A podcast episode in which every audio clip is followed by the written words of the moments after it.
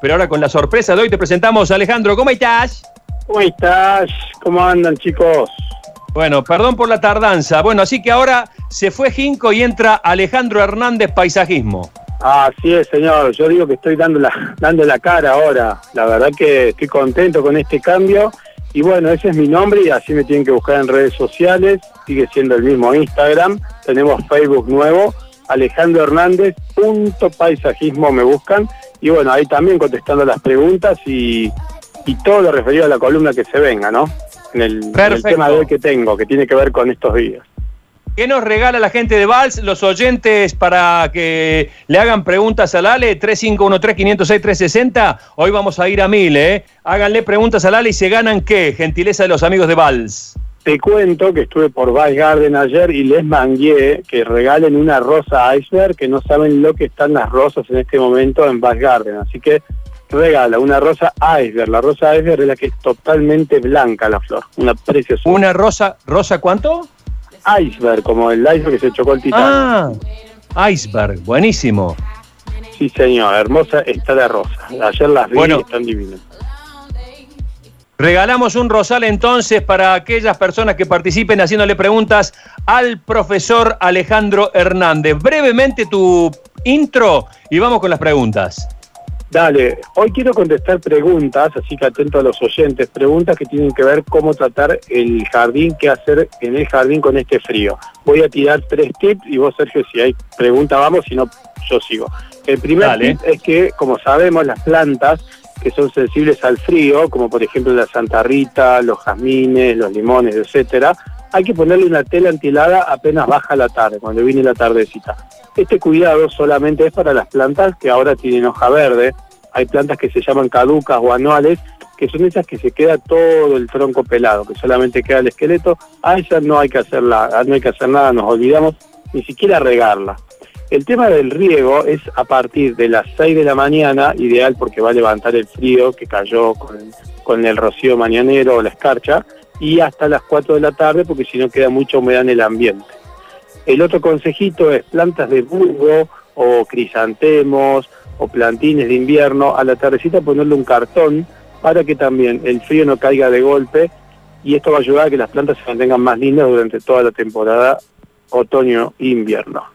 Después el césped estaría bueno que vayas al vivero, compres resiembra otoñal, que es una semillita que uno la tira en el césped al goleo y va a salir un césped muy, muy agradable a la vista, verde flúor, y esto lo que va a hacer es mantener una carpeta verde que va a evitar que nuestro pasto de base, sea el que tengamos, sufra el frío, porque esta resiembra otoñal agarra la humedad, agarra el frío que hay en el ambiente.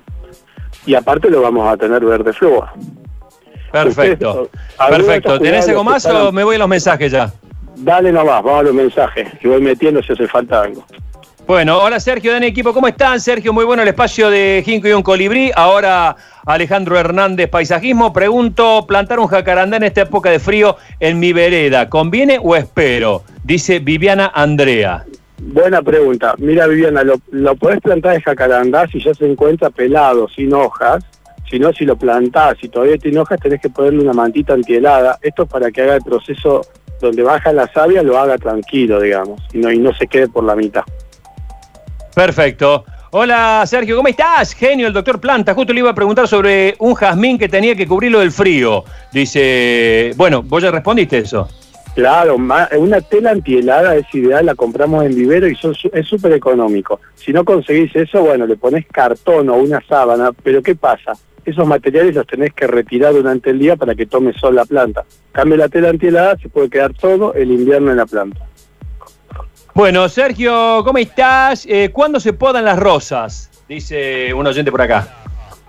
Excelente pregunta.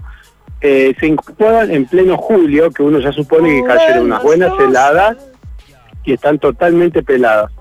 Eh, se- la, la forma de la poda yo la tengo publicada en el Instagram, ahora se llama Alejandro Hernández punto paisajismo y ahí está la forma en que tenés que cortarla. Bueno, Nacho, ¿algunos mensajillos? Ahí estamos, sí, a ver, tenemos notas de voz, a ver qué nos dicen por acá. Vale. Buen día, doctor Hojita. Eh, ¿Dónde puedo conseguir un ginkgo se adapta, se adapta acá a Córdoba el- ese arbolito, lo vi por foto y me encanta ese árbol, es, bellísimo, todo el, el cambio de color de las hojas, todo eso está muy, muy, muy bueno. Le cuento al oyente que el Gingo Biloba lo tiene Val Garden eh, y pueden eh, comprarlo desde la tienda web, entrando a la tienda web Val Garden y lo compran. ¿Qué sucede con el Gingo en Córdoba? Que no, no, como no está adaptado, no va a terminar nunca de desarrollarse como se ve en las fotos, como pasa por ejemplo en Buenos Aires, en Misiones. Va a ser un, árbol más bien bajito, no más de dos metros de altura, pero bueno, va a tener esa hoja tan linda verde y en esta época amarilla. Una más. ¿Qué más? Hola, Gercio, ¿cómo estás? Para preguntarle al doctor Planta, el árbol tebetia que larga muchos, muchas semillas, ¿se lo puede plantar en cualquier época del año? Porque plantarla ahora, ¿sería conveniente? ¿Es conveniente? Gracias. Bueno, siguiendo los ritmos de la naturaleza, la- la- las plantas que largan semilla ahora van a recién a germinar, a salir en primavera-verano. Nosotros lo que podemos hacer es tomar esas semillas y ya ponerlas en almácigo. Almácigo es un, un recipiente muy, muy pequeño, como decir un vasito de yogur o los plaques que se venden en viveros. Ahí pones la semilla, eso lo dejas a un costadito donde no le dé el frío, donde le dé luz y lo regás y ahí va a germinar la semilla y después en primavera-verano la pasas al suelo. Hola, ¿cómo andan para el doctor Planta? Che, ¿se puede podar el quebracho blanco? Se me está yendo para arriba y me deja la copa muy arriba y se pelean entre ellos y sube nada más y no se copa abajo. ¿Se puede podar y en qué época? Gracias. Bien, el quebracho lo podés podar en, en este momento, justo ahora, y después si no te recomiendo en primavera-verano. ¿Qué hay que hacer ahí para que se forme abajo, para que se ponga ancho? Poda de raleo. Eso quiere decir que tenés que entresacar las ramas del medio, las que tienden a ir hacia arriba, y después mocharlo de arriba. Y ahí ya va a andar bien. Dice, una consulta, tengo una zona de tierra donde el pasto no crece porque casi no le da nunca el sol. ¿Existe algún tipo de pasto en champas que pueda crecer ahí? No, la respuesta es que no, no hay champas que se puedan poner en lugares donde no hay sol. Lo que se puede hacer en este momento es tirar una semilla que se llama nueve variedades, pero ahí voy a hacer una aclaración porque eso no es césped. El césped se dice cuando uno pone la bermuda, la grama ballena, que son, este, esto es técnico, son eh, gramíneas puras, digamos, ¿no? O sea, el césped bermuda es un, un césped puro. En cambio, lo que se llama semilla nueve variedades es una mezcla de diferentes opiopón que van a andar. Pero bueno, antes que tener tierra, puedes tener estas plantitas que serían como pastos y va a andar bien. Semilla nueve variedades, así se llama. Mm, Hola, ¿cómo estás, Sergio? Pregúntale al profe Ale. Tengo varias lavandas. ¿Puedo trasplantarlas a tierra ahora? Dice Belén Barzola, que además se anota por la rosa Iceberg de Vals Garden.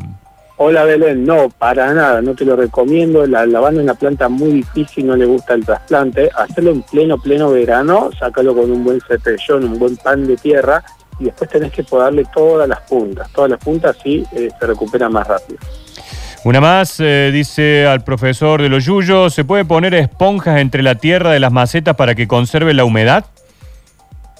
No hace, mira, eso nunca lo escuché, pero en este momento no hace falta pensar en conservar humedad porque eso va a pasar porque no hay no hay calor, hay poco poco poco calor, así que, que lo riegue nomás más espaciado, o sea, un jardín hoy en día se riega dos veces a la semana.